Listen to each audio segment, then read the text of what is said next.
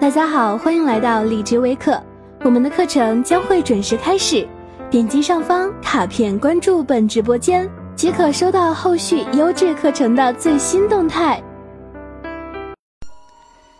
亲爱的家人们，大家晚上好，这里是新世界学宫，我是学宫的授课导师董月。今天我们会一起学习源头智慧解决问题的新方式。欢迎你们，谢谢。现在点击一下课程上方的蓝色卡片，签一下到，然后在下面的评论区里打出一句话：“一切都是完美的，一切都是完美的。”之后再无比平静的朗读三遍，出声朗读：“一切都是完美的。”好，亲爱的家人们，我想关于问题，你必须明白以下几点：一、问题存在于我们的思想中；二、心中的问题消失了，外界的问题也会消失；三、事情本身就是一个现象，把它当做问题来体验，这是你的选择；四、你以什么方式体验这件事？这件事就如何为你呈现。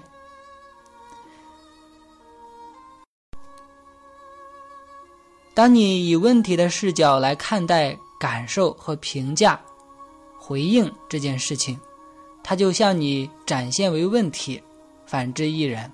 因此，我们可以选择体验一件事情的任何面相，问题和祝福都在选项中。我们可以从外部解决问题，然后再让心里的恐惧消失；我们也可以从内部解决问题，然后再让外界的麻烦消失。这两种方式都是可行的，但前者更费力一点，后者更简单一点。我们推行这种由内而外解决问题的新方式，旨在让大众都拥有更轻松。更和谐的生活，并且这种新方式是可以通过实验来验证的，并不是天马行空的想象。现在参与进来，成为新方式的开拓者吧！欢迎大家。我们的课程将会在八点十五分正式开始。在上课之前的这段时间，大家可以打开音乐，静静地坐在这里，感受自己的存在。这份纯粹的存在，什么都不需要去做，静心冥想啊，为你的房间创造出良好的震动，这会有助于你更好的学习。好，我们待会再见，谢谢。新世界学宫一直把最美好的智慧分享给大家，其实在这里你们有一个机会，能够将这一份爱传递下去。就是把你们在这些课程里面学到的东西分享给那些有需要的人。我相信，在你们身边有一些朋友，他们的生活很糟糕，或者在某一些方面很糟糕，他们需要这些知识吗？需要的。那么你就可以和他们去分享这些知识，让他们通过这些智慧来调节，从而让他们的生活变得更加的美好。要知道，你能够带给别人的。就是你能够带给自己的，它有一天会转一圈再回到你这边，因为爱是循环的，能量是流动的。好，现在让我们开始今天晚上的课程。这个课是依托《生命智慧书》里的第二章《爱的消息之解决问题的方式》这篇文章为教材。来给大家进行深入的讲解、引导和拓展。让我们一起来读第一大段：解决问题的方式。你们有能力去解决你们自己创造出来的问题，你们永远有这个能力。来自爱的消息。我说：“为什么我实在找不出什么问题要问？”我感觉没什么问题啊，爱说：“难道你需要问题吗？问题本是不存在的，是你自己虚构出来的。如果把焦点放在问题上，那你的生活会充满问题。从这一段我们可以看到，问题存在的根源，它就是我们在心中虚构出来的。其实就是这样，问题首先是在我们的心中存在的，然后再从我们的内心被投射到现实生活中，引发一些与这个内在的部分相匹配的生活事件。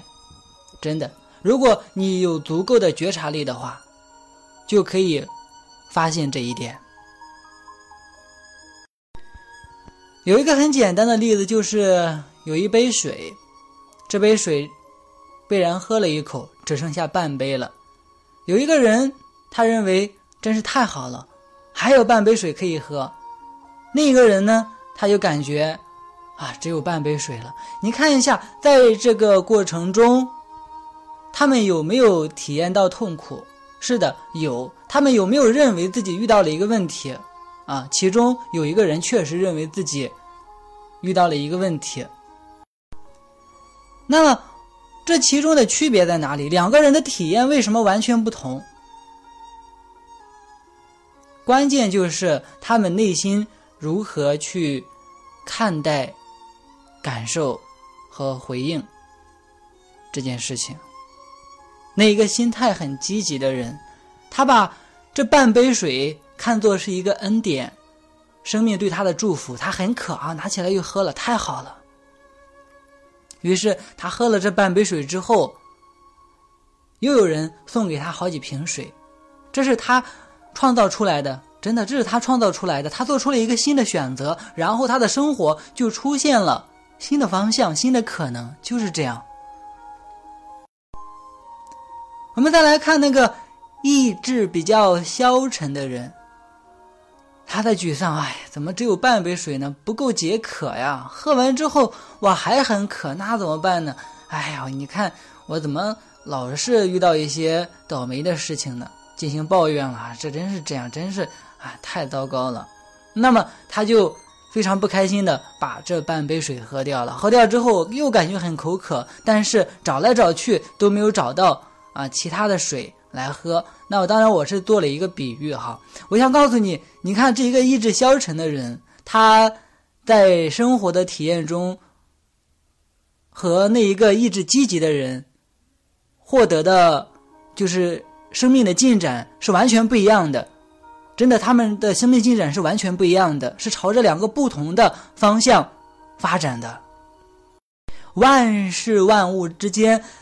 都有紧密的关联。你不要觉得你的想法无法影响你的生活，你也不要觉得你的这一个选择无法给你带来新的可能。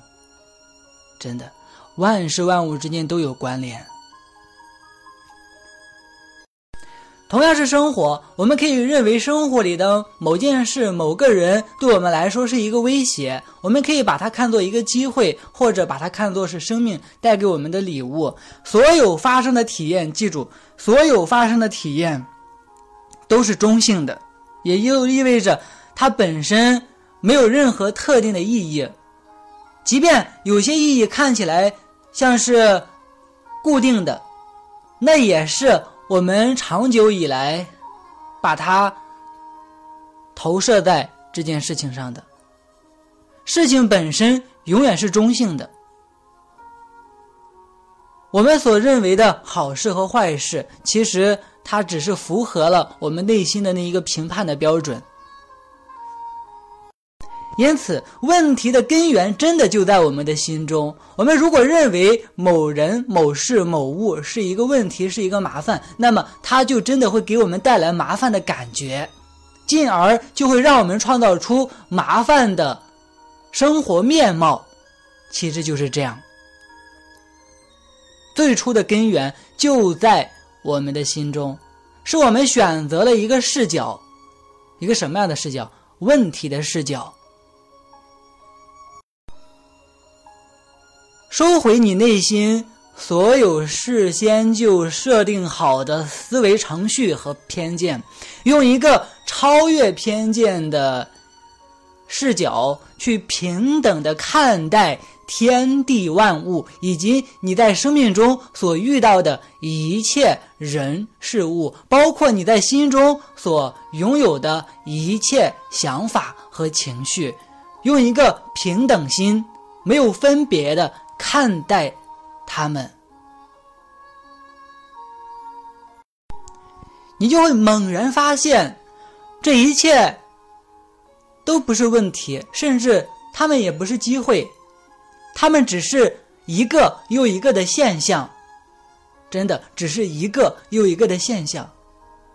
我们所认为的好或坏，我们在内在赋予他们的那些概念和想法。并没有长在这个人、这个事、这个物上，是我们硬生生的把我们心中一厢情愿的见解与外在的这一个现象联系在了一起，绑定在了一起。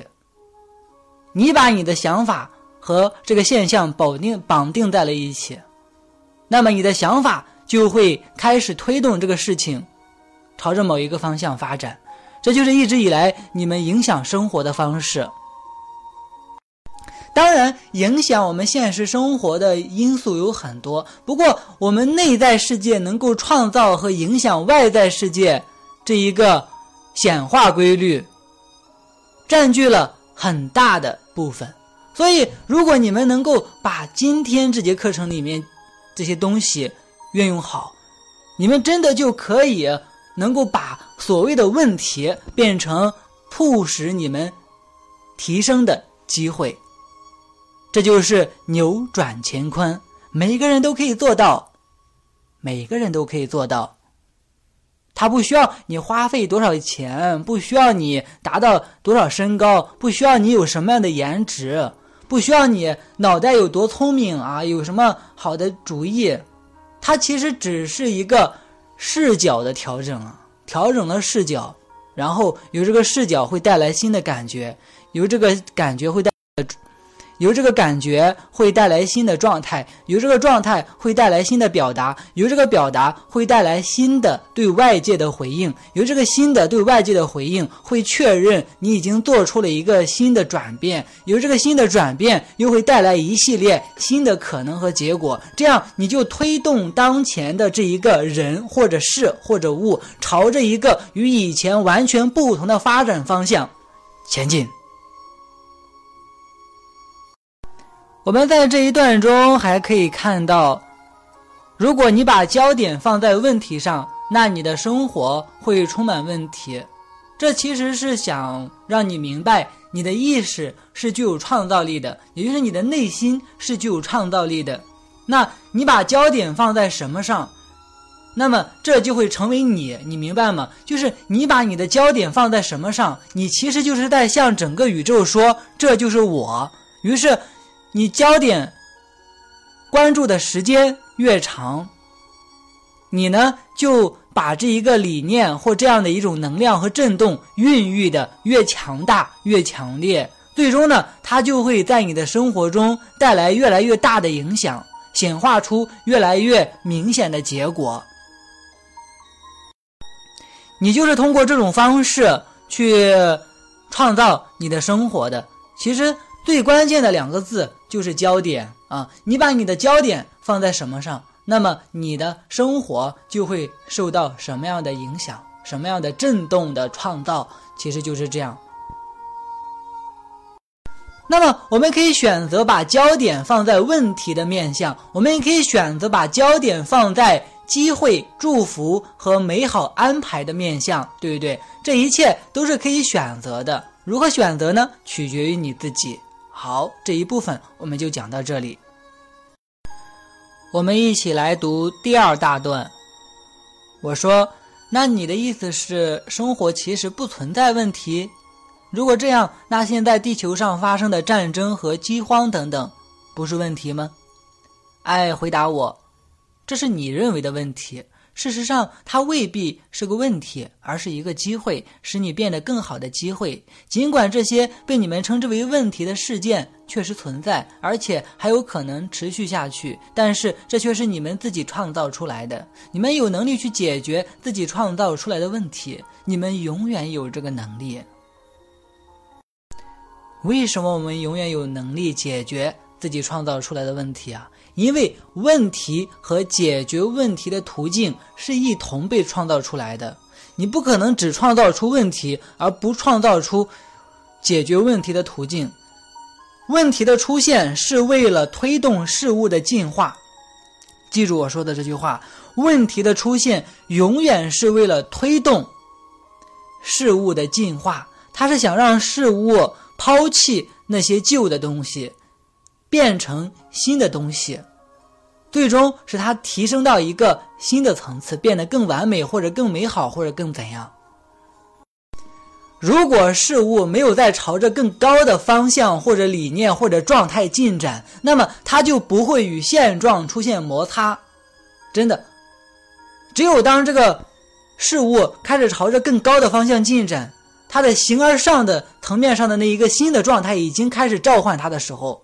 它才有可能会与当前的现状发生一种碰撞或者冲突。这种碰撞和冲突是为了创造一个向上的力量，就好像是你如果想把石头扔在天上，你必须先往后拉一拉，对不对？你如果想跳得更远，你必须先往后退一退，对不对？因此，从今天开始，当你看到问题时，你应该感觉很高兴哦。事物看起来有点混乱，这意味着它将会朝着一个新的层次迈进。只要你放下抗拒和挣扎，顺随自然，跟随内心的灵感指引，去做出行动，你就会顺利的度过这样的一个转变过程。最终，你会跟随这个问题变成答案。你的生活面貌，或者你内心的状态，或者你某一个啊生活中的部分，它会变得更好。不管是爱情啊、友情啊，还是事业啊，还是家庭啊，还是亲情啊等等，都是都是这样。为什么有些人他一直停留在问题中呢？就是因为他太执着和抗拒了，执着于现在他。你觉得那些不可缺少的东西，抗拒当前发生的这些事件，被他称之为问题和痛苦的事件。他越是抗拒，生命的进化就变得越停滞、越缓慢。他越是执着，他所执着的东西就越不能长久的停留在他这里。所以你看，是我们自己一手创造出来了生活中的这些苦难。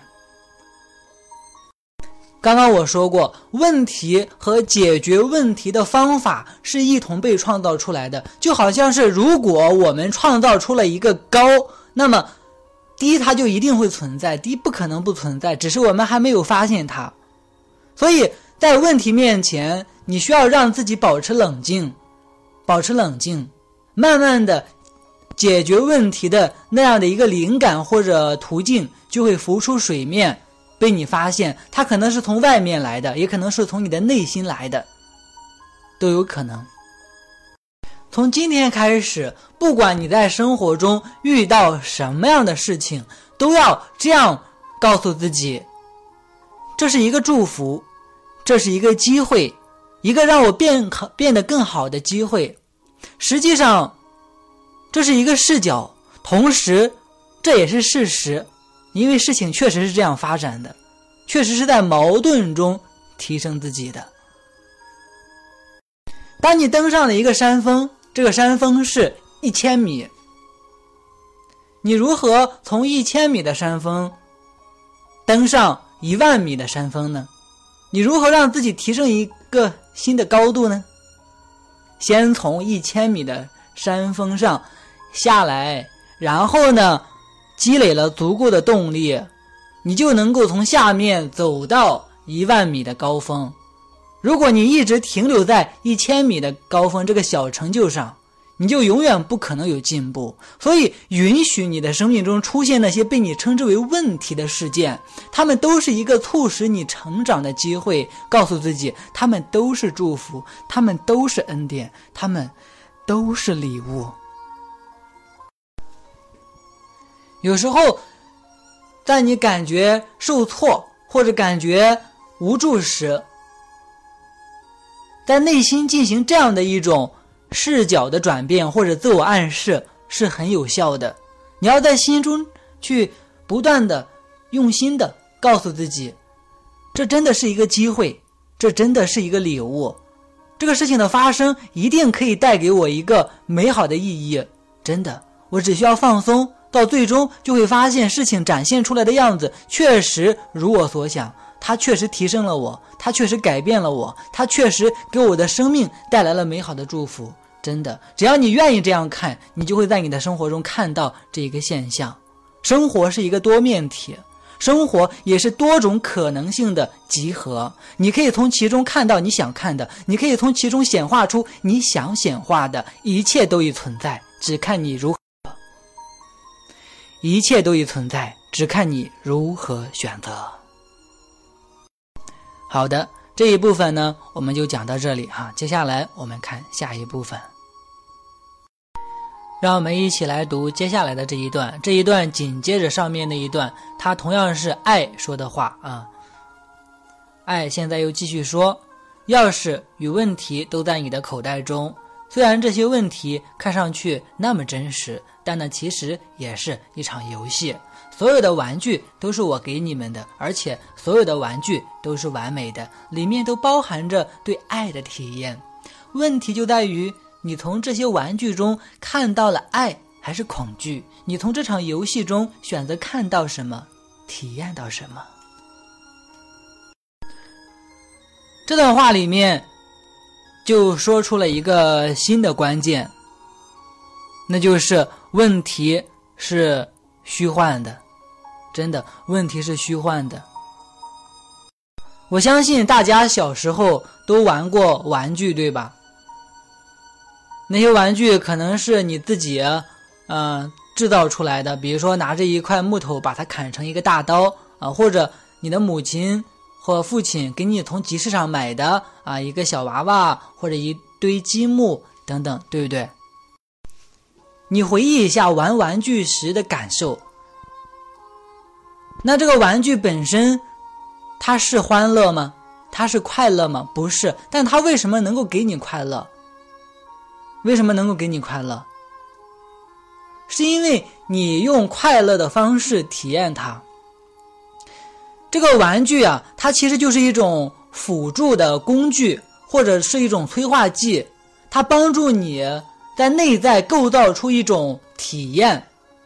你玩起来很好玩哈，你觉得？你看这个小娃娃，它跑到那一边了，它要和这个小娃娃说话，或者说你拿着你那个小木剑，然后在那挥来挥去啊，我是一个大将，我很厉害，那你感觉很开心。这个体验存在于哪里啊？真的，睁开你的眼睛看一看，它并不长在这个玩具本身上，它是这个玩具促使你构建出来的一种内在的体验。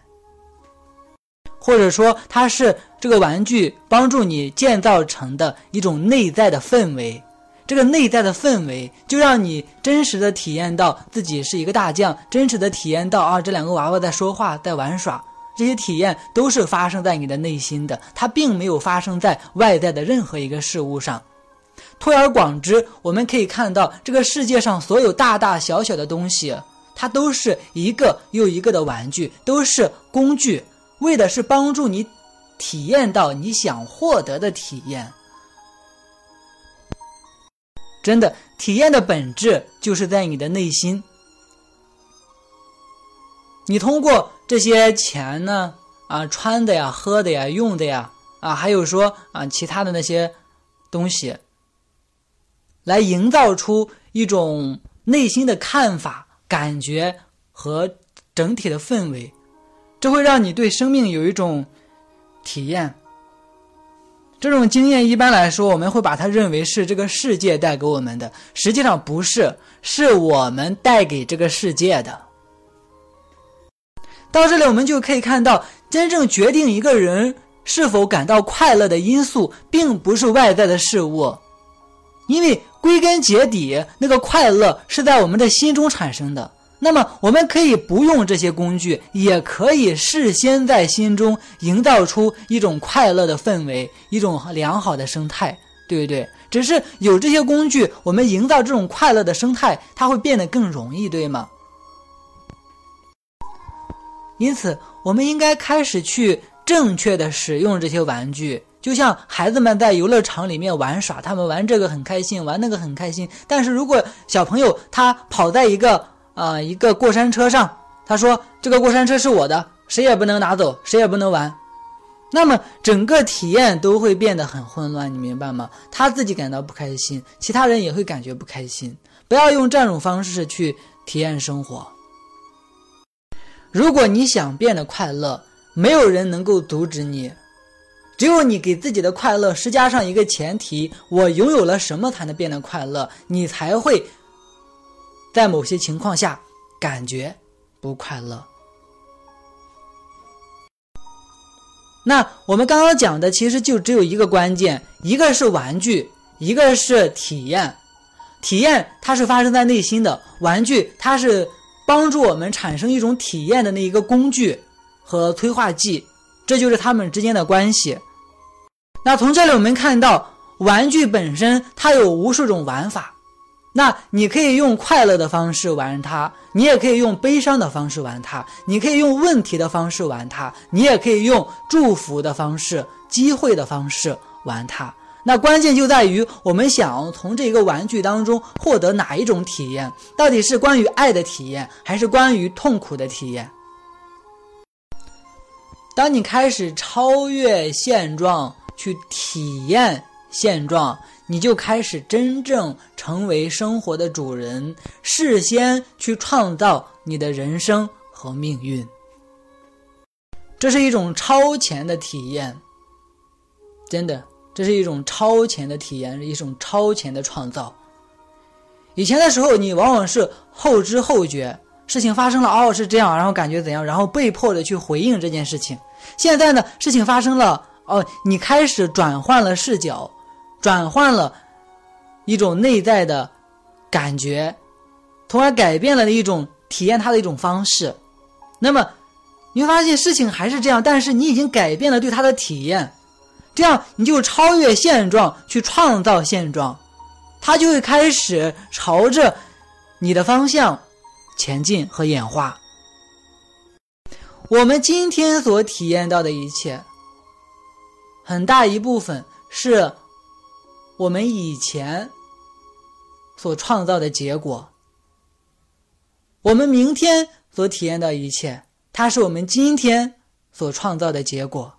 那么，从今天开始，从现在开始，从此刻开始，你要创造什么呢？你要成为什么呢？你要怎样预览你的生命呢？做出一个选择。让我们一起来读下一段。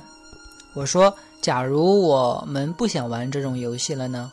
我们不想玩战争游戏。”我们想玩和平游戏，诸如此类，我们应该如何去做？爱说：“如果你们厌倦了战争，那你们可以选择和平。我赐予你们自由的意志，你们永远有自由的意志。你们可以在今天解决所有的战争，但在我看来，你们好像并没有那样做。”你们很多人仍然用暴力的方式解决问题，你们很多人仍然在关注战争和恐怖主义，你们大多数人仍然生活在分离和对立里面，这是一切问题的根源。这里面通过对战争游戏和和平游戏的举例，来说明如何从一种体验跨越到另外的一种体验。我们看到关键就在于选择啊，选择很重要。我们可以选择以和平的方式体验这个世界，我们也可以选择以战争的方式体验这个世界，对不对？首先，其实爱说，我们可以在行动上直接创造出一个结果。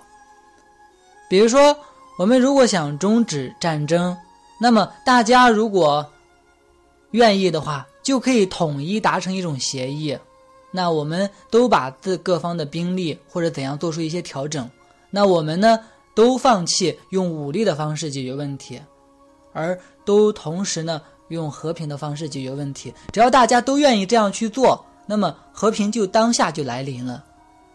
把它放在个人的生活中也是如此。只要我们愿意别再这么做，那么我们当下就可以做出另外的一种选择，创造另外的一种结果。就好像两个人吵架，当下你可以选择先别和他吵架了，尽管你心里很生气，你啪把电话扣扣了，是吧？然后调整一下状态，后面状态好了再去和他解释，对不对？那么在当下你就创造了新的局面。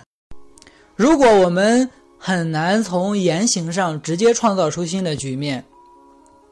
直接改变结果，那我们可以选择从内心着手。我们可以选择从内心去生发出一个新的视角和新的关注点。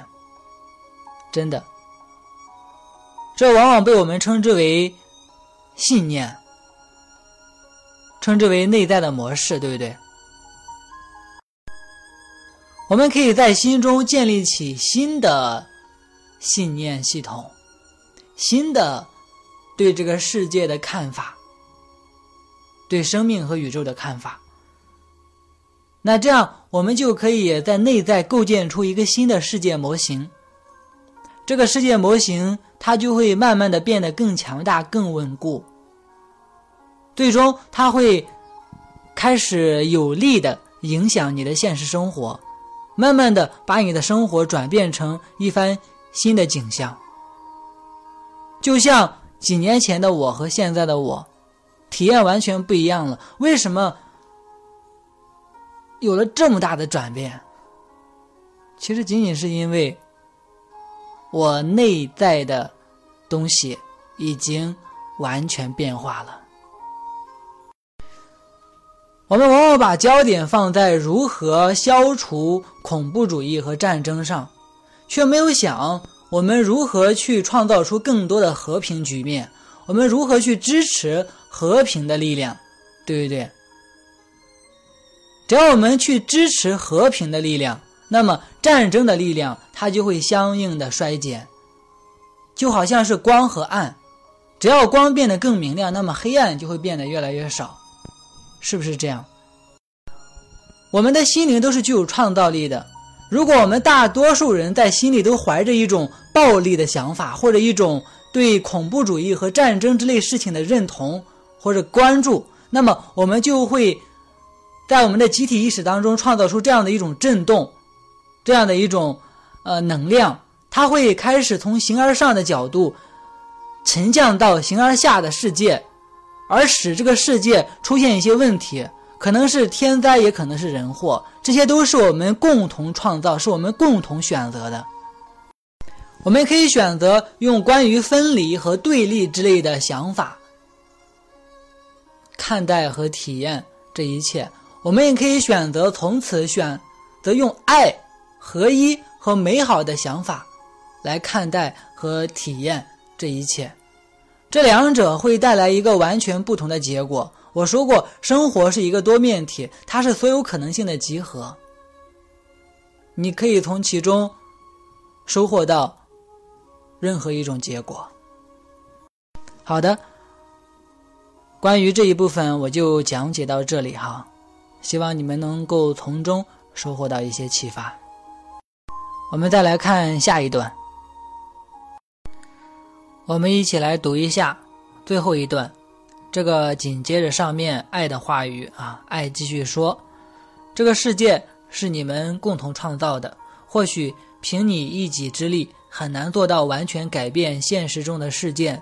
但你可以改变你的内在世界。其实你们每个人都活在自己的世界里面，每个人眼中的世界和生活都是不一样的。虽然世界还是原来的样子，但是你的个人体验却是由你决定的，而你也在通过这种方式改变世界。问题存在于心中。当心中的问题消失了，外界的问题也就消失了。如果你仍然认为这是个问题，那么问题会依然存在。外在世界是你内心世界的一面镜子，你不必去选择改变整个世界，这对你来说是一条困难的路。你可以改变自己看待这个世界的角度和方式。让问题在你的心中消失，这时候你会看见一切都是完美的，都在完美运作。而事实上，问题就是这么解决的。如果依照你们解决问题的方式来解决一个问题，那么这个问题就会以新的形式再次出现，如此永不休止。因为问题还在，它还在你的心里。就比如你们通过杀死病毒的方式去消除世界上的病毒，到最后你发现病毒很快产生了变异，旧的疫苗和药物又不奏效了，这种病毒消失了。没过多久，又出现了新的病毒。你们有没有想过产生这个问题的原因在哪里？为什么总是在为你们称之为问题的事件延续生命？其实关于病毒和癌细胞，这个我想。提出一个新的看法，我们真的可以选择通过一种新的方式来面对病毒和癌细胞。现在，让我们以一个平等心看待他们的状态。病毒和癌细胞的一个很大的特点就是，它们很难被灭绝。为什么？就它们就是基本上是属于无限的生命，它属于无限的分裂，生命力特别强。而且呢，还不易老化，并且呢，还具有超强的更新和变异能力。那我们看到这种细胞和生物实在是太强大了，对不对？那么我们如果说把它看成一个问题的话，就会选择不断去培植出新的疫苗来消灭它，对不对？那当然这是有效的。如果说我们能够去选择了解这些病毒和癌细胞里面的基因，我们就了解它们内在的那个基因，或者说是那些生物的程序是怎样的，到底是什么原因使它们能够具有这么强的生命力？我们或许就可以把这一个原理也用在我们人类的身体上，对不对？真的，我们去看一下为什么他们的这一个能力这么强。这个生命力这么强，为什么我们人类的普通细胞没有这样？为什么我们人类的基因没有这样？对不对？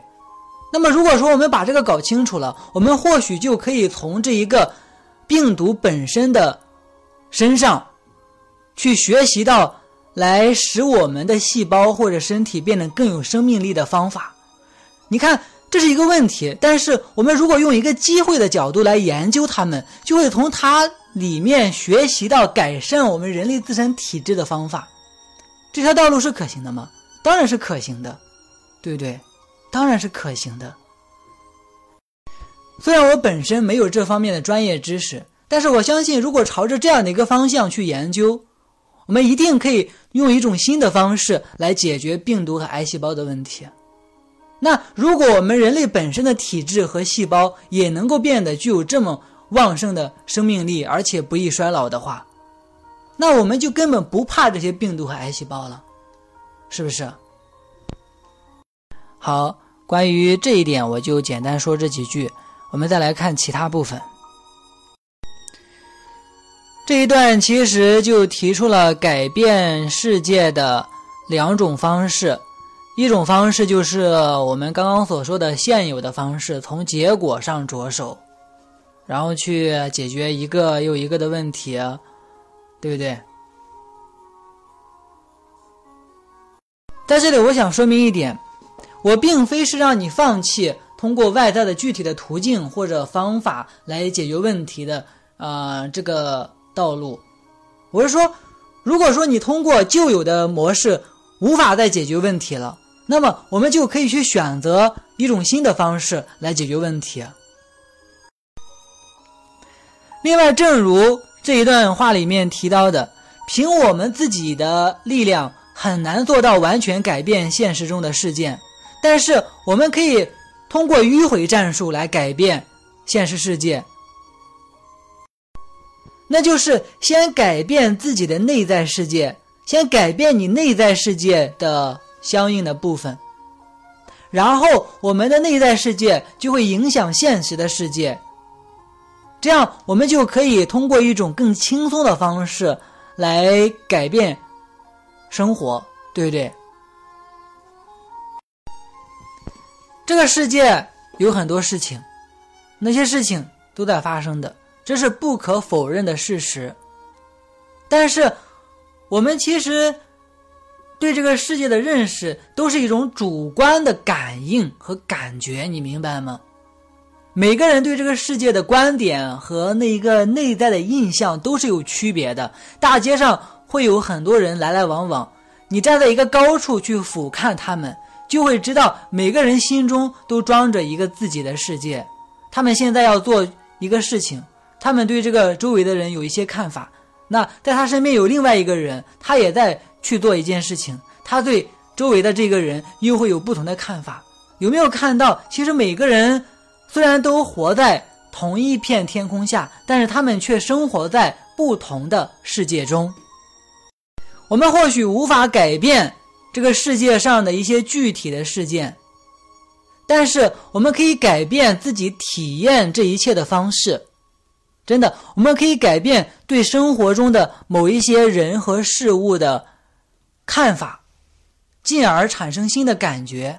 进而营造出新的内在状态，进而生发出新的表达，进而做出新的回应。然后这样，我们其实就已经改变了自己体验外在的这个人或事物的方式了。关键就在于不要和自己打马虎眼，你要真的是换一种新的视角去看待当前的一切。你要知道，任何一种视角都是真实的，并不意味着你在骗自己，而只是说你选择了另外的一种真实。以前你觉得这是苦难，但是现在你觉得这是恩典和祝福。两者没有谁对谁错，每一种都是真理，每一种都是事实，每一种都是真相。真的，刚刚我说了一句话，就是或许你无法改变这个世界中的某些事件，但是你可以改变的是这个事件对你的影响。你要记住我说的话，你可以改变这个事件对你的影响，甚至可以改变事件本身。我举一个例子，这就好像是大的生态和小的生态，小的生态当然是受大的生态影响的，但是小的生态它也可以营造出自身的稳定性，进而可以让自己拥有一个和大的生态完全不同的生态环境。你明白吗？就好像是在一片沙漠中，四处都是没有任何生机的，但是里面却有一个又一个的绿洲，这就是小的生态。虽然这个世界有时候看起来是一片混乱，但是我们可以成为这个沙漠中的绿洲，让自己仍然能够活得很美好。我举一个简单的例子，有两个人，他们出生都非常的贫寒。父母呢都非常的贫穷，而且呢也没有任何的支持，也就意味着他们的从小的生存环境都是特别特别的低层的那种状态，那很艰苦很困难，你明白我的意思吗？两个人的这一个出生出身是一样的，那么这就意味着外在的世界给他的这个现实状况就是这样。他们两个人面对的现实状况可以说是一样的。我们看第一个人，他感觉非常的沮丧，哎呀，我什么时候才有出头之日啊？于是他就整天感觉很颓废，他可能会选择啊去要饭，对对，然后去乞讨，这样为生，也可能会选择成为小偷。啊，去抢别人的、偷别人的、打劫什么的，那这样他就成为了一个非常平凡的人。他仍然活在这个世界的支配之下，你明白吗？但是我想说，这个世界上所有伟大的人物，他们一定是从苦难里面走过来的。你看一下，真的，所有的伟大的人物一定是从苦难里面走过来的，因为苦难本身它就是一个推动一个人进化的阶梯。和推动力，一定是这样。因此，第二个人呢，他正是因为自己的出身这么贫寒，自己这么艰苦，他有了一个新的信念。他的内心立志：我一定要出人头地，我一定要好好的照顾我的父母，我一定要回馈我的父母，让他们都过上美好的生活。在他们的内心，他们彼此做出了不同的选择。一个是选择抱怨和臣服于现状，一个是选择要奋发图强。从小含着金钥匙出生的人，他是没有什么太大的斗志或者很好的承受能力的。但是你看这个人呢，他的出身就非常的贫寒，这更加激发了他的斗志，你明白吗？他激发了这个人的斗志，并且呢，这个人他会遇到很多的挑战，而他也会。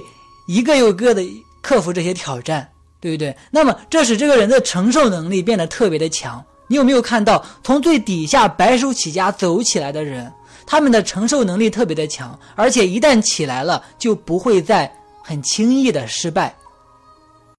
而那些从一开始就有很多好的条件的人，他们把世界把事业做起来了，可能承受能力就不是很强，免疫力就不是很强。那一个事件或者一个危机出现，可能就垮台了，你明白吗？那到底什么是好，什么是坏呢？我们很难说。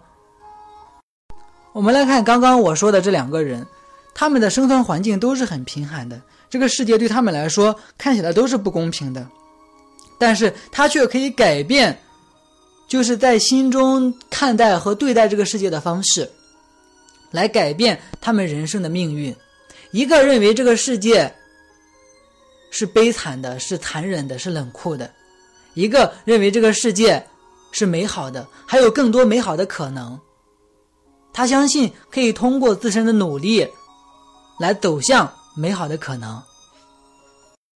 关键就在于一个人内心对他当前所在世界的看法，对自己的看法，对生活的看法。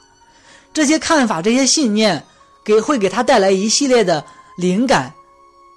会给他带来一系列的外在的机会，各种各样的人事物，进而一步一步的引领他去走向一个新的方向、新的目的地。他的命运就是这样改变的。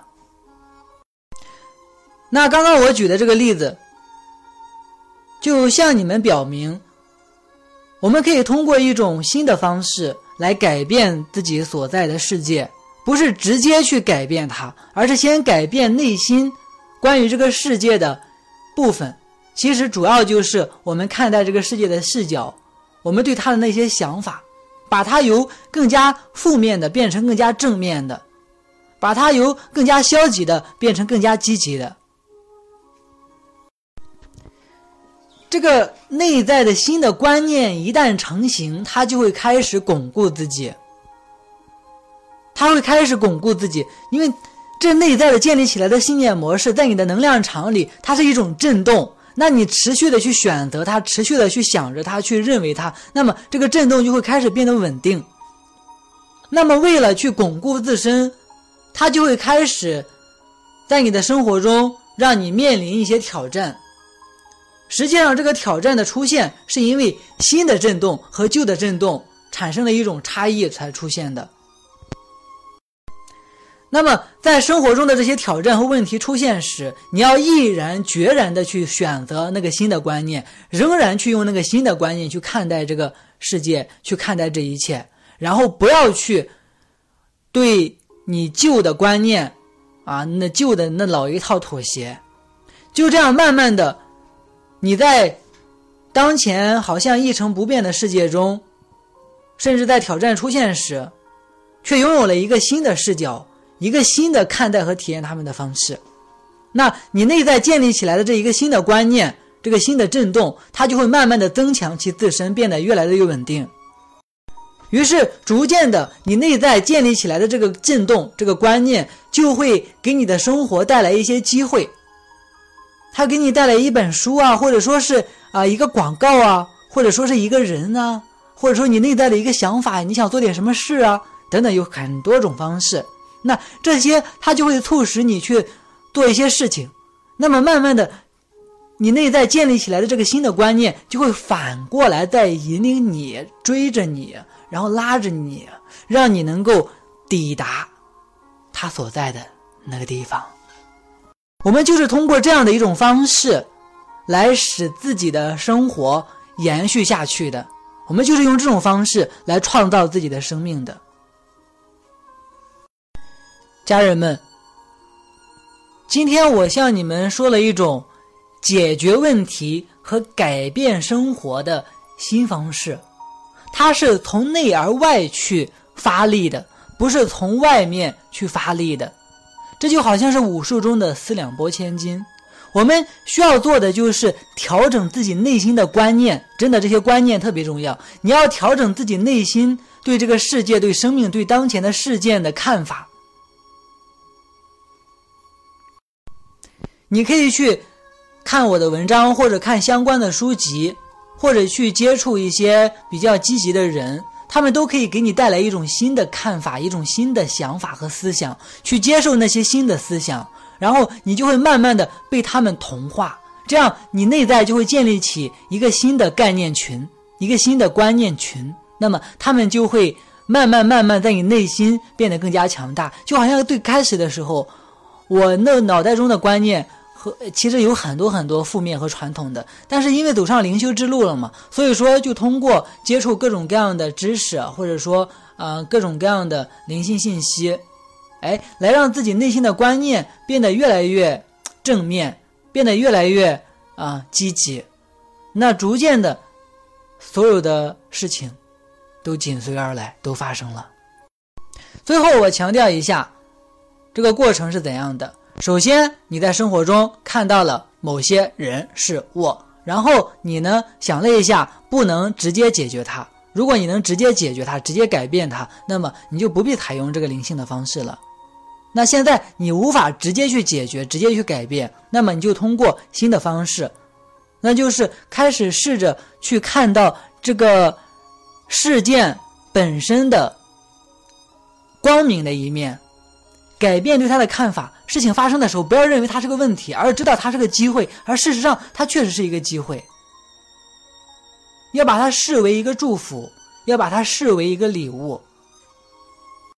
改变了对这个对象或者对自己的这一个看法和视角之后，紧随而来的就是一种新的感觉，这一种感觉正是对你想法的回应。那么这种感觉又会给你创造出一种内在的氛围，让你继续去产生这样的想法。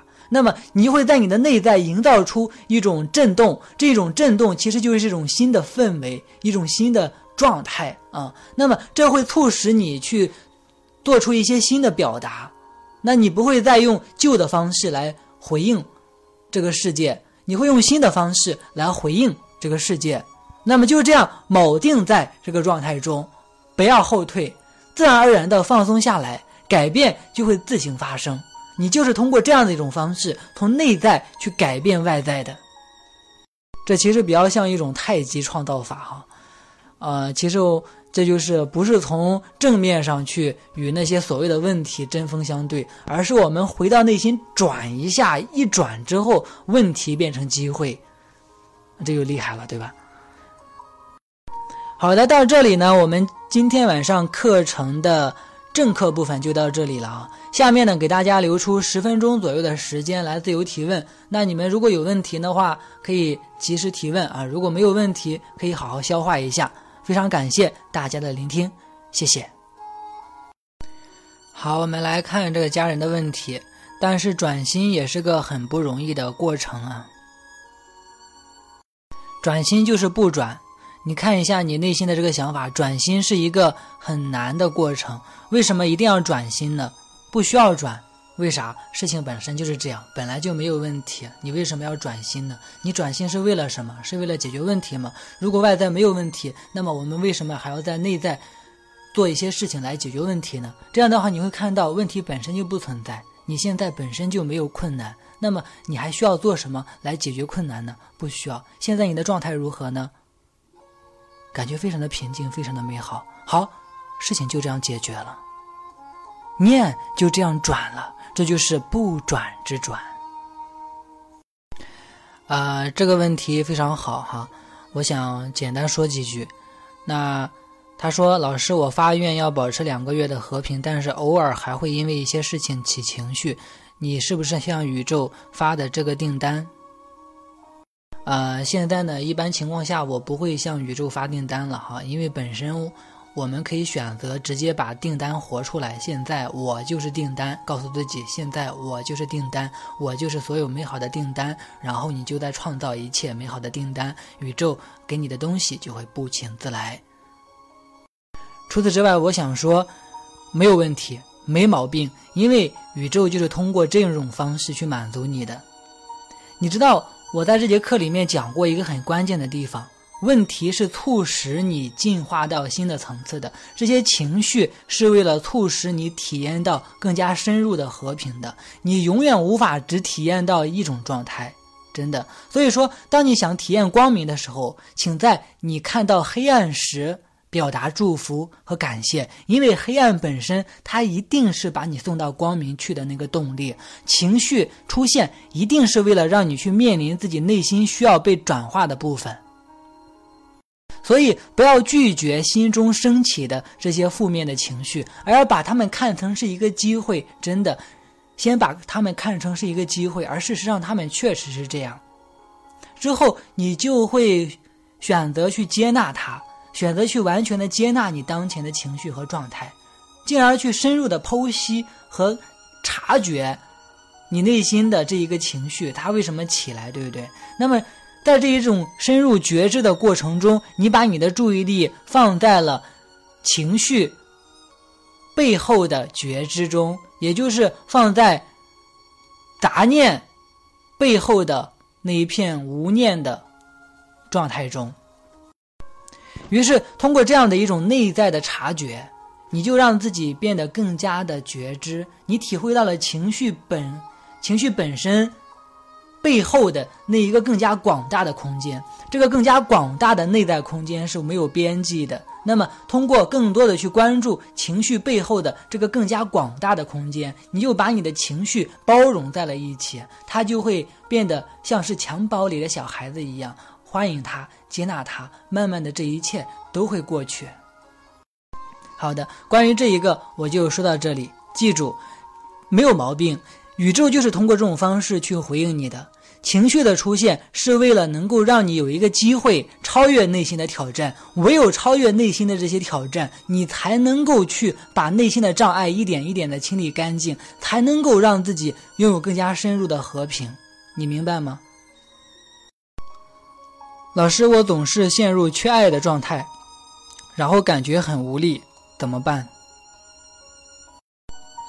我告诉你，不管你生命中出现什么样的状态，完全的接纳这个状态。在这个状态出现时，不要觉得它是个痛苦，状态本身就已经给你带来了一层痛苦了。你为什么要因为这一份痛苦再一次感到痛苦呢？记住我说的话，真的，所有的让你感到不幸的遭遇都是对你的祝福，真的，他们都是值得的。现在你或许看到天气是阴沉的，那但是呢，阴沉的天气一定会过去。过去之后，就已是一片大好晴天，朗朗乾坤，一定是如此。所以，接受生命的祝福，然后让自己对当下的状态保持沉浮，完全的与他们同行。就这样，你会体验到不可思议的内在的转变。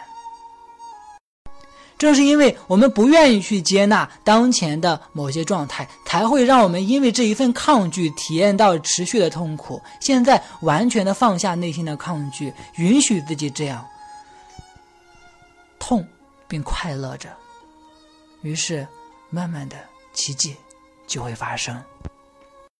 当你们在。说我有一个什么什么的问题的时候，你一定要去察觉一下，你是不是又在用问题的视角和方式来体验它？你要提醒自己，这不是个问题，这是一个机会，这是一个祝福，它一定可以带给我一份礼物。虽然现在我不知道它带给我什么样的礼物，我但是呢，只要我愿意放松下来，这份礼物就会向我呈现出来。你可以对自己进行这样的一种暗示，然后你会看见所有的问题都会自己得到解决。我们来看这个家人的问题：我可不可以通过修改自己的记忆来提高自己的振动频率，在当下宣告表达某些记忆或遭遇是假的，用明显的方法来清理跟当下这个宣告有冲突的感觉或情绪？啊，我想告诉你，这个方法是不奏效的，它甚至会给你带来反作用。真正清理和释放的方法不是消除，而是接纳。记住我说的这句话：真正的清理和释放，永远是接纳。永远是允许，永远是包容，甚至在你内在出现一些让你感觉很低沉的状态时，你要让自己保持微笑，你要对自己笑一下，然后感觉真是太美好了。甚至你要对自己当下的状态保持感谢，你要说谢谢你，真的太感谢你了。我知道你一定会给我带来一个祝福，那它的到底是什么呢？快点给我带来吧，快点给我显现出来吧。那么你有没有看到，其实通过这样的一种方式，你就接纳了当下所有发生的事情。只有当你开始与当下发生的一切事情达成一种和睦共处，你才能够真正在当下体验到生命反馈给你的和谐。只有当你把祝福带给当下的所有的事物，那么你才会收到当下世界所有事物反馈给你的祝福。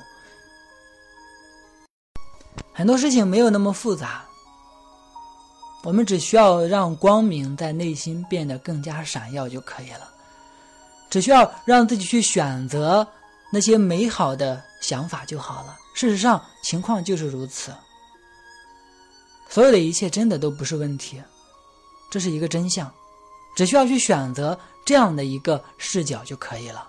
然后与这个视角不一致的想法就会自行脱落。好，这个问题我就回答到这里。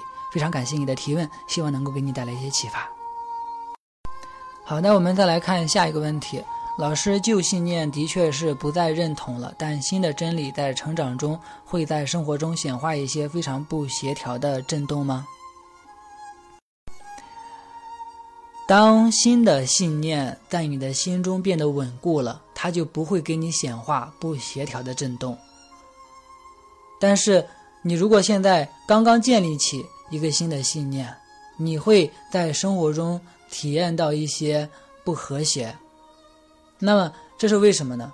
这其实是一个过渡的过程，就好比是有两幅画面，电影里面有两幅画面，旧的画面。还没有完全褪去，新的画面还没有完全成型，在这个中间阶段，你会看到屏幕上是一片乱码和混乱。那么，这个过渡过程就是这样的。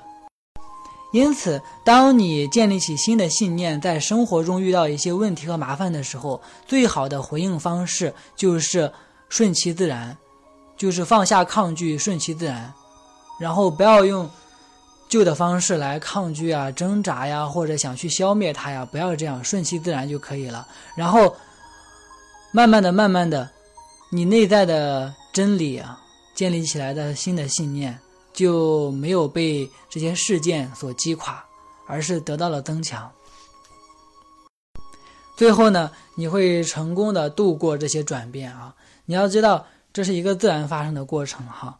慢慢的、慢慢的，这些问题都会消失。那最终，其实这些问题啊，它是一个推动力。我在课程里面讲过了，它是一个推动力，它是为了使新的震动变得更加稳固。这一这是一种信念的自动增强机制。它为了让自己变得更加稳固，它必须创造出与它不一致的震动，来让它在不一致的震动面前重新确立它自己，这样它就可以变得更加的强大。这就是这个事情的运作过程。所以，即便是这些不和谐的事件，他们也是一个礼物，他们也是一个祝福，他们也是一个机会。好，这就是我给你的回答。而，这个家人说，他和世界是什么关系？你就是世界，世界就是你。好，我们再来看下一个问题：账单要偿还，问题要解决，停着不动也能解决吗？还是怀疑？你可以选择怀疑，你也可以选择相信，你永远会得到你所相信的结果。再说，我在这个课程里面从未告诉你们一动也不动，从未告诉你们要停下来什么都不做，我并没有这么告诉你。你要好好的听一下这节课，我并没有在告诉你，让你什么都不做。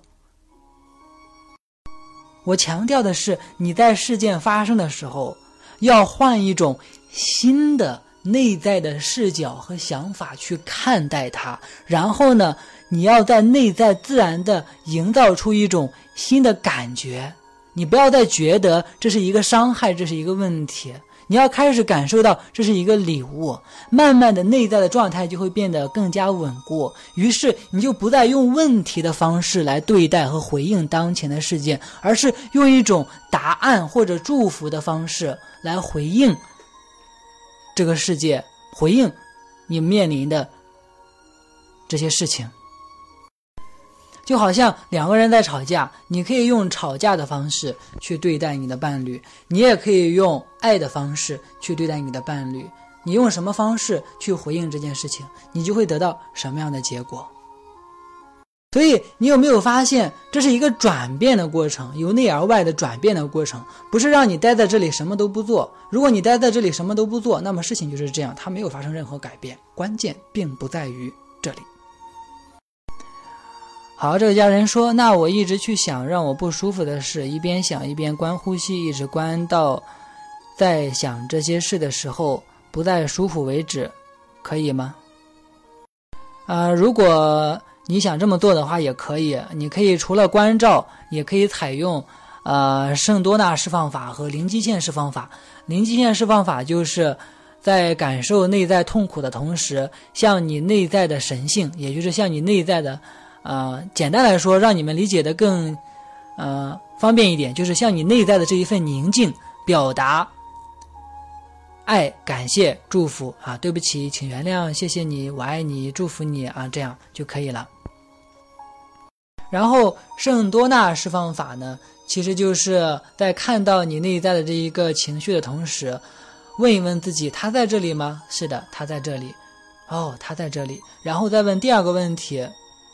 呃，我可以放下他吗？然后自然的让这个答案出现，我可以放下他吗？哦，如果你说可以啊，那么你就可以，那么他就自然被放下、被释放了。如果你在内心感觉还暂时无法放下他，那么就再一次去问自己：哦，他还在这里吗？是的，那么我可以把他放下吗？哦，你感觉还是有点不可以，然后就一直这样问，一直这样回答，慢慢的到最终你会说，哦，可以，我可以放下，于是他就得到了释放。好，这一个我就简单解释到这里吧，你可以尝试一下。